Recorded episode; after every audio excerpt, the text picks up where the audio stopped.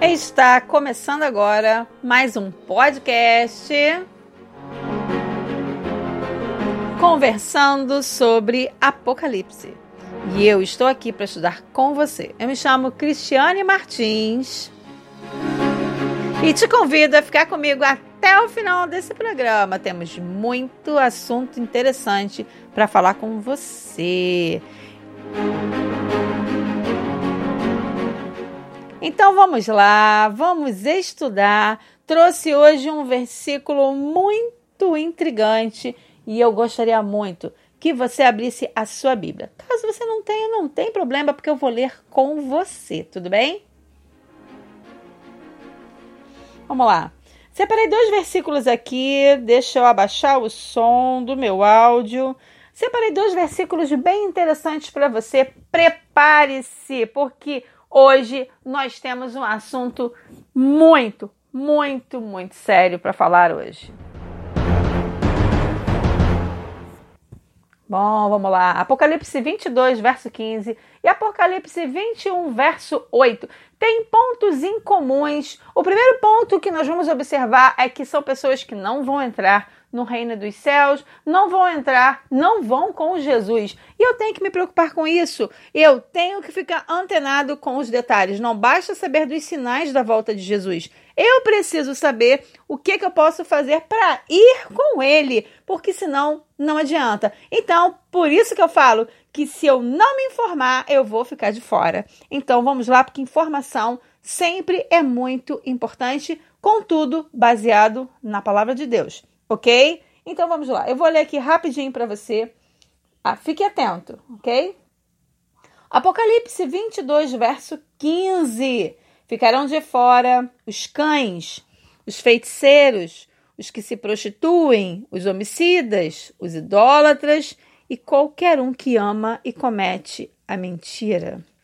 Apocalipse 21, verso 8 diz o seguinte: mas quanto aos tímidos, aos incrédulos, aos abomináveis, aos homicidas, aos fornicadores, aos feiticeiros, aos idólatras e todos os mentirosos, a sua parte será no lago que arde com fogo e enxofre, o que é a segunda morte. Eu não estou dando um spoiler, não estou já antecipando o final, porque já João ele fez isso há muitos séculos atrás, quando ele recebeu autorização de Deus para ver o que iria acontecer. Então, já podemos ir para o final, para o desfecho, do desfecho. Nós vemos aqui. Eita, me engasguei aqui. Vamos recapitular. Vamos voltar. Nós já vemos o desfecho de toda a humanidade já em Apocalipse. Então eu posso observar algumas coisas em comuns. Você sabe o que tem em comum nesses dois versículos? Vamos lá. Nós vemos aqui alguns pontos chaves. O primeiro ponto foi o que eu já falei no início: vão ficar de fora, não vão ter direito a participar da grande festa de viver a eternidade ao lado de Jesus. Esse é o ponto principal. E a segunda parte que a gente vê são características de pessoas que vão ficar de fora. Aqui a gente destaca aqui em comum são os feiticeiros são os homicidas, são os mentirosos, são pontos em comuns. Existem pontos que são acrescentados em Apocalipse 21, verso 8, e que são diferentes de Apocalipse 22, verso 15, ok? Um fala dos tímidos, outro fa é, fala dos incrédulos, dos abomináveis, e vou olhando aqui em Apocalipse 22, 15, fala dos cães, fala dos que se prostituem e fala a palavra idolatria. Antes de qualquer coisa, nós vamos destacar o ponto idolatria. Nós precisamos entender o que isso significa. Nada mais é do que colocar acima de Deus qualquer coisa. É o que eu idolatro. Um nome bem usado, bem conhecido por todos nós, os ídolos. Aquele que eu coloco, aquele, aquilo ou aquela coisa que eu coloco acima de Deus. tudo que eu coloco acima de Deus, eu estou idolatrando. E essa foi uma dica que Jesus deu aqui no nosso mundo quando ele falou: buscai em primeiro lugar o reino dos céus e tudo o mais te será acrescentado. Nós vemos isso que Jesus deu várias dicas. Ele já deu códigos, mensagens subliminares nas parábolas de Jesus, nos seus bate-papos, nas suas conversas, nas dicas que os discípulos deram. Ah, se você não sabe, todos os evangelhos foram escritos bem depois da sua morte. Então, já estava mais que concluída a história de Jesus e eles puderam recapitular com certeza com a inspiração do Espírito Santo. Óbvio, não fazemos nada sem ter a bênção do Senhor, ok? Então vamos continuar aqui falando um pouquinho sobre idolatria. A idolatria nos leva a cometer alguns pecados que são, uh, como é que eu vou dizer assim, uh, Deus, nosso Pai, não gosta, não aceita, porque ele quer ser o único, o primeiro em nossas vidas. Quando eu idolatro alguma coisa, eu coloco Deus em segundo plano e aquilo que eu tenho prioridade em, lógico, em primeiro plano. Eu substituo a presença de Deus. Eu vou contar um pouquinho de mim para você entender. Antes de eu me converter, eu era uma pessoa que eu lidava, sim, com feitiçaria, sim, eu fazia a, eu participava da Umbanda e eu lidava com isso tudo. Não fazia, na minha cabeça, eu não praticava o mal, tá? Eu era uma pessoa que eu gostava muito das coisas que fazia e eu tenho que te afirmar que com certeza, quando eu comecei a estudar a palavra do Senhor, eu vi que eu iria ficar de fora. Eu não iria participar. Eu realmente, eu era idólatra. Eu colocava tudo acima de Deus. Eu idolatrava as entidades, eu idolatrava uh, os elementais, eu colocava isso tudo. Eu até cheguei a jogar cartas durante muitos anos. Muitas pessoas que me conhecem sabem que essa história é verídica. Eu realmente, eu dava aula, eu participava de várias coisas referente à idolatria, a rituais. E com certeza eu não estaria indo com as pessoas que amam ao Senhor Jesus na sua volta. Mas eu também não tinha conhecimento disso, eu achava que eu fazia o certo e eu realmente gostava do que eu fazia. Quando eu me deparei com a palavra do Senhor, eu pude observar que realmente eu não teria direito a estar junto com Jesus. E eu aceitei a Cristo no sentido de que ele tocou profundamente o meu coração e ele fez um agir enorme na minha vida.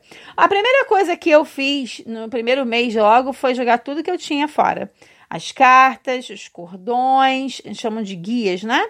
As guias, as roupas, os CDs, tudo que me vinculava à idolatria eu joguei fora orando, pedindo a Deus forças, porque eu ainda estava muito recém. Sabe quando isso aconteceu? Isso foi no ano de 2011.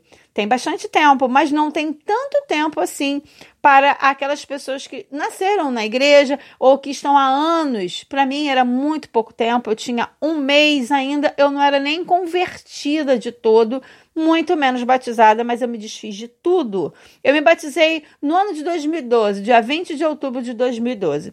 Uma longa caminhada até lá, com bastante dificuldade, com bastante imposição da minha vontade, porque você tem que querer estar com Cristo. Então, hoje esse bate-papo é para te dizer que nada pode te colocar de fora do caminho de Jesus, a não ser a sua vontade e a sua escolha. A palavra cães na Bíblia, eu tenho que buscar aqui, eu anotei, só um instantinho que eu vou buscar aqui na Bíblia. Então eu já encontrei aqui, ela se encontra em Filipenses, capítulo 3, verso 2, ok? Eu vou ler aqui para você. Guardai-vos dos cães, guardai-vos dos maus obreiros. E o que quer dizer a palavra cão? A cão não é cachorro, tá? No sentido animal. São as pessoas que simplesmente sabem da palavra do Senhor, mas não ensinam o correto. Em hipótese nenhuma, eu poderia fazer alguma coisa referente ao estudo bíblico sem me basear na palavra do Senhor, eu estaria agindo com imprudência. Então, os cães são aqueles maus obreiros que também vão ficar de fora. Os homicidas, claro, são pessoas que cometem assassinato, Uh, nós também temos os idólatras, os feiticeiros que eu já abordei, que também ficariam de fora. Por quê? Porque nós temos que colocar Jesus acima de tudo. Ele é o único caminho, a verdade e a vida. Você está convidado a participar dessa festa. Existem inúmeras passagens, e eu posso citar que Mateus 24 e Mateus 25 está tratando da vinda de Cristo. Ele fala dos sinais, ele fala, fala duas parábolas para a gente poder entender sobre essa grande festa. E aí, a pergunta que eu quero te deixar é uma pergunta para você pensar para o nosso próximo programa é. Vamos refletir. Eu quero participar dessa festa? Você quer participar dessa festa? Você quer ir. Se você tivesse uma grande festa para ir, um casamento, uma festa de 15 anos, com roupas de gala, uma festança, você deixaria de fora recebendo um convite nas suas mãos? É para você pensar, hein? Será que vale a pena trocar essa grande festa por tudo que nós temos aqui nesse mundo? Olha, eu já fiz a minha escolha, mas eu não vou dar a resposta para você não, ok? E eu estou te convidando a refletir comigo, porque na verdade a escolha ela é individual e eu não posso fazer por você. Deus está contigo, meu irmão, minha irmã, que o Senhor te abençoe e guarde sua vida, que você possa refletir que que te vai fazer ficar de fora dessa festa? O que que vai fazer você se afastar de Jesus? Não permita que nada. Ah, quero te dizer, nós temos inúmeras outras versos na Bíblia que falam das características daqueles que vão ficar de fora. Eu te convido a participar comigo no próximo bate-papo, no próximo conversando sobre Apocalipse. Lembrando que esse áudio daqui, ele vai estar postado lá no meu canal no YouTube, Restaurando Vídeos, Vidas, na playlist conversando sobre Apocalipse. Um abraço e que Deus abençoe o seu dia e a sua família.